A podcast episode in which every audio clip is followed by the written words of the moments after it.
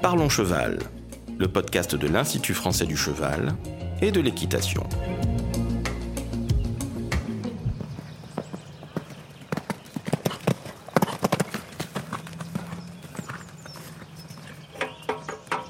En tournant, c'est très bien de la faire repasser devant toi, mais pense à la fin à récupérer la bouche pour aller chercher un peu de jarret. Parce que là, tu es un peu à plat. Hein? T'as bien senti, t'as pas le même saut des deux côtés. Bonjour, je suis Laurent Vigneault de l'Institut français du cheval et de l'équitation. Aujourd'hui, je reçois Héloïse Legendre, responsable pédagogique des formations sur le site de Saumur, et on vous parle de comment enseigner dans les activités équestres aujourd'hui. Alors, Héloïse, je vais te demander déjà de présenter un petit peu ton parcours. Alors déjà, bonjour. Euh, donc, j'ai débuté l'équitation à 5 ans. Euh, et ensuite, j'ai poursuivi des études euh, en BTS informatique de gestion qui m'ont ensuite amené plutôt à rester dans ma passion, on va dire, de l'équitation et aller passer un... Alors, à l'époque, c'était BES1 au Haras du Pin, donc en 2000. puis ensuite, j'ai été enseignante cavalière dans un centre équestre dans la région d'Orléans euh, et je suis revenue à Saumur euh, pour passer un BE2 en 2004. Donc ça, c'est ton premier contact avec Saumur. Voilà. Et ensuite? Et donc ensuite, en... bon, j'ai euh, travaillé en tant qu'enseignante cavalière, formatrice, évaluatrice. en tant que salarié et en tant qu'auto-entrepreneur, pour ensuite bah, postuler en 2013 donc à l'IFCE. D'accord, donc là tu arrives en 2013 sur le site de Saumur. Et en, 2016, euh, tu, là, tu évolues dans, ton, dans tes responsabilités Oui, j'évolue. Donc, euh, j'ai la possibilité de euh, suivre un parcours au sein de l'INSEP qui s'appelait Executive Master Chef de Projet Sport. Donc, ça m'a apporté des compétences dans l'ingénierie de formation, dans la gestion de projet. Dans quelle formation tu interviens aujourd'hui sur le site? Donc, aujourd'hui, j'interviens, on va dire, dans, au niveau des trois diplômes sport, BP, DE et DES dans les champs transversaux au point de vue de la méthodologie de projet. Euh, également en anglais et une grosse partie de mes interventions sont sur le domaine de la pédagogie. Euh, donc en général, la pédagogie en général et celle appliquée aux activités équestres. Alors c'est justement le point qu'on va aborder maintenant, c'est cette pédagogie et on va euh, donc dans un premier temps plutôt aborder un aspect théorique pour définir en fait ce que c'est que cette pédagogie. Donc la pédagogie, c'est la hum, science de l'éducation et de l'instruction. Euh, elle est la forme globale de l'enseignement. Donc par éducation, on peut entendre euh, action de développer des facultés, qu'elles soient physiques, intellectuelles et morales. Et euh, pour ce qui concerne l'instruction, on est plus sur le stade de formation de quelqu'un par des leçons et des connaissances. Oui, donc donner des, connaissances sur quelque chose, sur un sujet particulier. Exactement. Et également, c'est transmettre, euh, transmettre des contenus Oui, alors transmettre des contenus techniques d'un sport avec des approches euh, théoriques et pratiques. Ok. Et quel est son but? Donc son but n'est pas de d'écrire ou d'expliquer, mais bien de diriger l'action. D'accord. Et l'éducation euh, a plusieurs exigences, non? Oui, d'une part la cohérence, donc c'est le fait de pouvoir adapter les instructions et euh, les différents objectifs en fonction du niveau des cavaliers et des stagiaires. Et euh, deuxièmement, l'adaptation. Donc euh, l'enseignant doit adapter sa pédagogie aux caractéristiques du groupe ou de l'individu. Donc la prise en compte de l'âge, des motivations, de l'effectif et également, euh, il doit adapter sa pédagogie aux conditions dans lesquelles il enseigne, donc en fonction des horaires, en fonction de l'environnement, en fonction du matériel qu'il a à disposition, et à l'évolution également du sport enseigné. Oui, l'adaptation est un maître mot de la pédagogie, et on y reviendra, je pense. Euh, alors il y a un point important dans la définition de cette pédagogie, euh, il faut pouvoir la distinguer de la didactique. Oui, je pense que c'est essentiel euh, de pouvoir faire une différence ou au moins de comprendre la notion de didactique et de pédagogie. Donc euh, pour moi, la didactique s'intéresse au processus euh, d'acquisition ou transmission des connaissances. En gros, elle interroge les contenus, comment sont constitués les savoirs enseignés, comment les décomposer pour ensuite les hiérarchiser. Et la pédagogie porte sur des relations enseignant-élève ou formateur-stagiaire dans une situation d'apprentissage. Alors on a, on a l'habitude de dire qu'il y a cinq grandes familles de pédagogie. Tu peux maintenant nous les définir? Alors, euh, pour moi, les cinq grandes familles euh, de pédagogie qu'on peut utiliser dans les activités équestres, euh, la première, c'est la directive. Donc, si j'ai à la définir, pour moi, la directive, elle est considérée comme une pédagogie militaire, autoritaire. L'enseignant prend toutes les décisions, il définit les objectifs et les exercices sans demander l'avis à ses élèves. Oui, ça c'est une méthode un peu ancienne qu'on utilise. Un peu ancienne, oui. Et ensuite, alors, qu'est-ce qu'on a comme autre famille? Euh, Ensuite, on retrouve la pédagogie active. Donc, cette pédagogie préconise de ne rien imposer et de faire confiance aux besoins spontanés d'apprendre du cavalier ou du stagiaire. Elle préconise une méthode où chaque élève participe en exerçant son autonomie. Et l'enseignant apporte une aide et une écoute qui doivent permettre à chacun de développer sa personnalité à travers les apprentissages pour résumer, euh, c'est euh, faire en sorte de rendre l'élève acteur et auteur de son propre apprentissage. Euh, la pédagogie de type ludique Donc cette troisième forme de pédagogie est plus l'apprentissage par le jeu. En fait, c'est pour moi, c'est un outil et pas une finalité. C'est bien le jeu au service de la pédagogie. Et donc l'objectif principal est la recherche de l'épanouissement et de l'autonomie. C'est quelque chose qu'on a vu beaucoup se développer dans les centres équestres ces dernières années, non? Oui. En fait, elle permet le développement sur différents plans, euh, sur le plan social, ensuite affectif, psychomoteur, physiologique et cognitif. Ça permet, en fonction de l'âge des publics, pour un plus jeune public, de capter l'attention, mais également de créer une dynamique de groupe et euh, ça permet de favoriser le dépassement de soi. Il faut toutefois faire attention à la sécurité. Donc que les consignes euh, soient bien claires euh, avant de mettre en place les jeux. Alors autre forme de pédagogie, la, découverte. Donc euh, dans cette forme de pédagogie, dans les situations d'exploration active d'un milieu inhabituel, les cavaliers peuvent exercer, développer, affirmer, préciser et affiner leurs aptitudes motrices. Donc là, cette forme de pédagogie leur permet d'expérimenter à leur propre rythme en recherchant efficacité et aisance. Donc elle consiste à laisser les élèves découvrir l'exercice, puis leur donner des consignes et les aider pour la réalisation. Alors une dernière forme euh, un petit peu étonnante, c'est ce qu'on appelle la pédagogie inversée. Donc cette forme de pédagogie, alors pour ma part, je l'utilise plus, on va dire, sur des contenus euh, théoriques, euh, face à face théorique avec les stagiaires ou avec les cavaliers. Et elle consiste à ce que l'élève prépare le cours par ses propres moyens ou par des moyens conseillés par l'enseignant. Donc le chemin d'apprentissage, on commence par la prise d'information, ensuite une notion de transfert, puis d'assimilation, et voir comment le stagiaire ou le cavalier est capable de réinvestir ses connaissances théoriques au service de la pratique. Alors il y a une forme de pédagogie que tu préfères dans ces cinq euh, formes-là? Alors je suis assez adepte de la pédagogie active, parce que je trouve que c'est très important d'être toujours dans l'objectif de rendre acteur le, le cavalier dans son apprentissage. En revanche, il m'arrive parfois de pouvoir rentrer dans la pédagogie euh, directive quand euh, il y a des soucis de sécurité ou qu'il y a besoin de remettre des consignes claires et précises.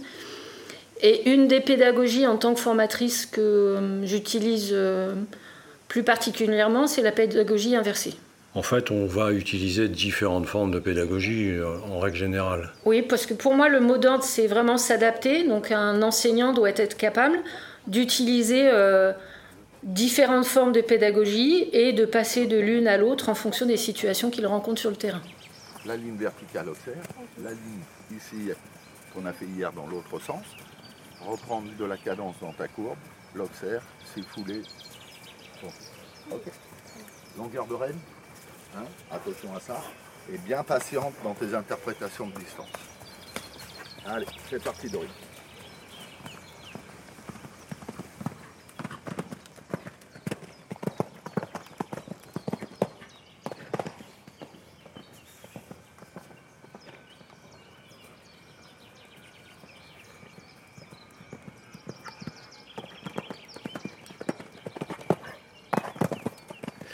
Là, on vient de brosser de façon générale la, pédagogie de façon un peu théorique. Maintenant, si on veut l'appliquer à notre domaine qui est l'équitation, quels vont être les, points essentiels? Déjà, la première des choses, c'est bien de voir que la pédagogie appliquée aux activités équestres euh, est une pédagogie tripartite. Donc on a bien trois acteurs dans cette pédagogie, donc le cheval, le cavalier et l'enseignant. Donc, euh, si les talents pédagogiques de l'enseignant sous-entendent l'épanouissement du cavalier, euh, il ne faut pas oublier que les capacités du cheval conditionnent sa réussite. Ouais, le cheval va être un élément moteur de l'apprentissage. Exactement. Euh, on peut également dire qu'en équitation, le professeur, c'est aussi le cheval. Donc, les réussites ou échecs des élèves dépendent directement de la qualité des chevaux. Et donc, l'enseignant doit connaître parfaitement sa cavalerie, leurs différentes aptitudes, leurs comportements, et doit être capable également de euh, valoriser ou de travailler la cavalerie en fonction des niveaux de ses cavaliers. Ça veut dire que le choix du cheval qui est affecté au cavalier est important? Très important, parce qu'il en va de la sécurité également euh, par rapport à la pratique des activités équestres. Est-ce que tout ça suppose qu'on apprend plus vite avec un cheval plus expérimenté? Alors, il faut, euh, dans la cavalerie de Clum, ce qui est vraiment important, c'est que la cavalerie soit adaptée en fonction du niveau de chaque cavalier, en fonction des activités. Pour ça que l'enseignant doit vraiment bien connaître sa cavalerie pour l'adapter au niveau de chacun. Euh, et il est bien évidemment euh, plus facile pour des cavaliers débutants l'équitation d'avoir, on va dire, sous leur selle la cavalerie euh, dressée au niveau des débutants. C'est ça, à leur niveau, ouais. Il faut, il faut qu'il y ait une cohérence entre le niveau du cheval et le niveau du cavalier. Alors le cavalier justement, il a, il a des attentes, euh, il peut avoir des attentes différentes. C'est à prendre en compte évidemment. Bien sûr. Euh, d'une manière générale, les cavaliers qui fréquentent les structures équestres optent pour une équitation soit dite de loisir distractive, soit une équitation de travail ou de perfectionnement d'une technique équestre basée sur la recherche de performance. Et alors il faut, euh, faut sans doute euh, beaucoup de talent d'observation et de compréhension euh, vis-à-vis de ce cavalier pour l'enseignant. Voilà. De même que l'enseignant doit connaître parfaitement sa cavalerie, l'enseignant doit également développer des capacités d'observation et de compréhension de chacun de ses élèves pour permettre de personnaliser l'instruction. Comment tu définirais euh, les qualités requises pour un enseignant en général? Euh, Pour moi, le métier d'enseignant requiert euh, d'une part la diversité des connaissances et des aptitudes, également des compétences techniques et pédagogiques, un sens de l'observation développé qui va permettre de, bah, de porter une analyse juste euh, qui va amener à l'adaptation, la qualité première euh, dont on a parlé euh, précédemment, mhm. Et également une aisance dans la communication. Et une capacité d'adaptation aussi, j'imagine, et d'analyse. Oui. Donc on peut considérer de façon générale que l'enseignant doit être un exemple pour ses élèves. Oui, exactement. pour moi, l'enseignant doit rester intègre et juste dans sa façon d'enseigner. il doit être avenant, motivant, disponible, euh, également attentif à ses élèves, qu'ils soient en situation de progrès ou d'échec, adapter son enseignement, donc euh, structurer, organiser, planifier et évaluer la progression de la formation de ses cavaliers. Tu as des exemples à nous donner euh, dans ce domaine-là? Donc pour exemple, je pourrais prendre la prise en compte de la formulation des consignes par rapport au public des hum, élèves euh, enseignants que je forme en pédagogie, euh, je fais en sorte de leur faire prendre conscience que la formulation des consignes est très importante par rapport euh, à l'action ensuite des cavaliers. Donc, je fais en sorte de leur faire comprendre, d'éviter les ne fais pas ci, ne fais pas ça. Et l'exemple que je prends régulièrement, c'est ne pensez pas à l'éléphant rose. Et d'une manière générale, systématiquement, il s'imagine cet éléphant rose. Donc là, on est plutôt euh, à, donner des actions positives. Si j'ai un exemple à donner dans les activités équestres, au lieu de dire euh, ne regarde pas par terre, on est plutôt sur une action euh, lève les yeux ou regarde plus loin. D'accord, une formulation positive. Alors, c'est un métier dans lequel on doit s'adapter aux changements actuels et notamment il y a le numérique qui prend un point important aujourd'hui. Oui. Euh, aujourd'hui, donc le numérique prend beaucoup d'espace. À nous de faire euh, en sorte de l'utiliser à bon escient par rapport à notre euh, activité sportive. pareil, j'incite moi les stagiaires à utiliser soit les téléphones portables ou les, mm, les tablettes pour pouvoir filmer en direct, mais utiliser à bon escient la vidéo. Donc, ça va rentrer un peu aussi dans le principe de la pédagogie inversée, non ça? Ça peut rentrer dans la pédagogie inversée quand on est sur de l'analyse vidéo. Mhm. où là on focalise sur des points euh, et des observables à mettre en place. Alors il y a aussi une technique euh, dont on entend parler, c'est la répétition et la diversité. Alors dans les intérêts les limites de chacune de ces notions-là, euh, concernant la répétition, donc, je trouve que c'est favorable quand on cherche à, ce que notre cavalier fasse le geste juste. En revanche, dans les limites, euh, je, je, fais un focus sur le fait de faire vraiment attention sur le fait de saturer ou d'être dans la saturation de la répétition, qui à un moment euh, bah, fait que le cavalier euh, fait de moins en moins bien l'exercice demandé par l'enseignant. Et ensuite, la diversité, moi j'y attache beaucoup d'importance parce que ça permet de réfléchir et de construire les séances en ayant plusieurs plans et plusieurs options pour les atteindre en fonction des publics et en fonction des situations rencontrées le jour J. Oui, donc il y a une forme de planification pour atteindre cet équilibre. Alors, maintenant qu'on a vu euh, cette partie euh, donc euh, pédagogie liée à l'équitation, on va, on va aborder une dernière partie qui concerne l'évolution des attentes des stagiaires et des cavaliers. On peut considérer aujourd'hui que les élèves sont proactifs dans leur formation? Oui, ils sont proactifs, mais je pense qu'on fait en sorte aussi, nous, formateurs, euh, de les amener vers euh, euh, bah, la recherche d'informations, oser des nouvelles techniques. Donc on est plutôt aussi en, forme d'accompagnement justement à, leur recherche. on les incite à utiliser les outils numériques, mais que ce soit sur des séances pratiques, théoriques ou pédagogiques. Euh, on les amène à être force de proposition également euh, pour être euh, plus créatifs, amener plus de diversité, on en parlait tout à l'heure. Et donc ça passe par le fait d'être nous aussi dans la création de supports pédagogiques innovants, par exemple des méthodes d'animation de, groupe. Pour exemple, je pourrais prendre la co-construction. J'aime beaucoup animer mes cours pédagogiques justement sur le domaine de la pédagogie en co-construction, parce que je trouve que ça permet de créer une dynamique de groupe où les stagiaires ne sont pas euh, passifs, mais plutôt actifs. Et euh, mon rôle est plutôt de les guider dans, le, dans la mise en place des contenus.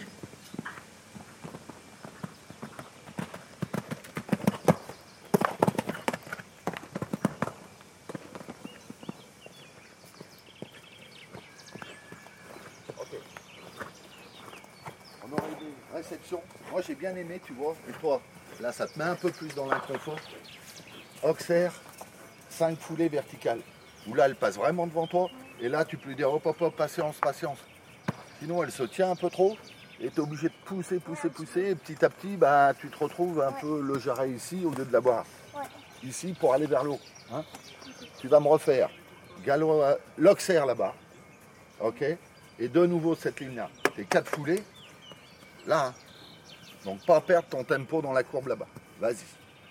Si elle fait ça bien, on la laisse là-dessus.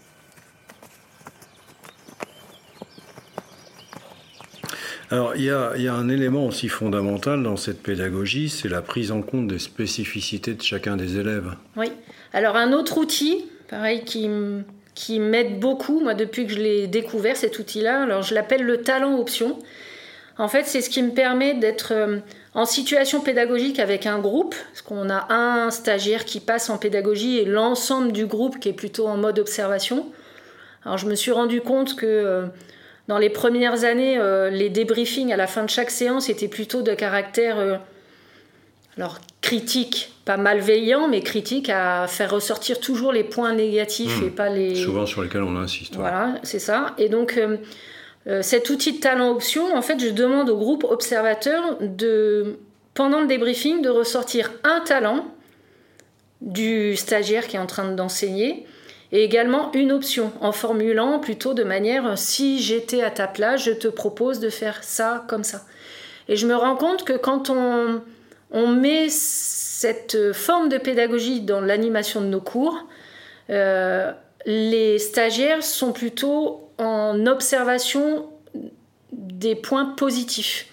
Et du coup, après, ça se répercute aussi eux quand ils sont en train d'enseigner avec leurs cavaliers, de chercher plutôt le positif que le négatif. Ouais, ça c'est vraiment une évolution intéressante. Euh, on peut, enfin, on a aussi euh, des profils qui sont complètement différents d'un élève à l'autre, j'imagine. Euh, certains ont, des caractéristiques, une forme de ressenti qui n'est pas la même. Oui. Alors il y a aussi la prise en compte des spécificités de chacun par rapport aux différents profils d'apprentissage. Oui, c'est ça, les profils d'apprentissage. Voilà, on peut parler des. Alors, on on recense trois profils euh, d'apprentissage, donc euh, le visuel, l'auditif et le kinesthésique. Donc le visuel, c'est plutôt le, stagiaire ou le cavalier qui va avoir euh, besoin de voir pour s'approprier, on va dire, l'aspect technique pour pouvoir le reproduire. L'auditif, lui, il va avoir besoin juste qu'on lui explique, sans forcément de gestuel, euh, donc on va pouvoir être sur euh, des grands discours, on va dire théoriques, il va avoir de la facilité à reproduire. Le kinesthésique, lui, il va être plutôt sur le ressenti. En gros, il va vraiment falloir qu'il fasse, qu'il fasse des essais, des erreurs, qu'on le corrige pour refaire, pour ensuite valider l'action. Après, euh, l'enseignant, pour moi, il doit être capable non pas de savoir déterminer qui est visuel, auditif ou kinesthésique, mais justement d'adapter ces consignes pour pouvoir toucher l'ensemble de ces profils. Et ça, tu arrives avec l'expérience à les identifier rapidement, ces profils? Euh, Après, de la manière dont, par exemple, un visuel, euh, je le laisse s'exprimer quand à la fin d'un parcours ou d'un cours, je lui demande ben, comment il s'est senti.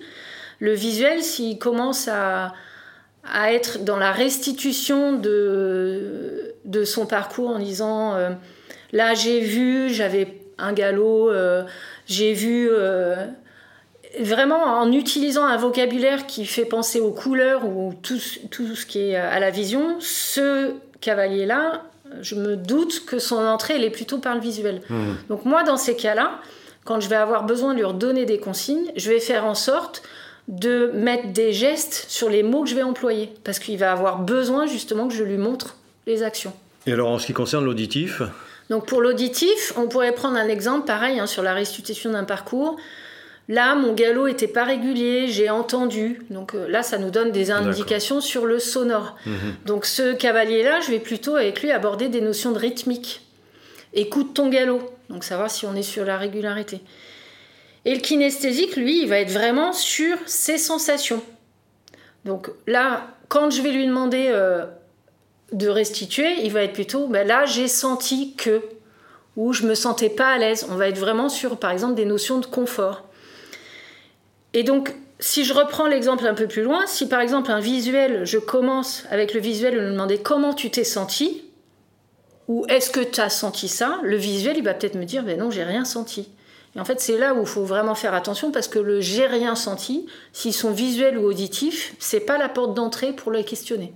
Tu as une technique particulière pour distinguer ces profils? Donc, la technique que j'utilise, euh, c'est celle de l'observation. Quand j'ai un, stagiaire en face de moi qui, euh, une fois que je l'ai questionné sur sa pratique, euh, prend le temps d'aller chercher l'information, j'observe la position de ses yeux, là où il pose son regard.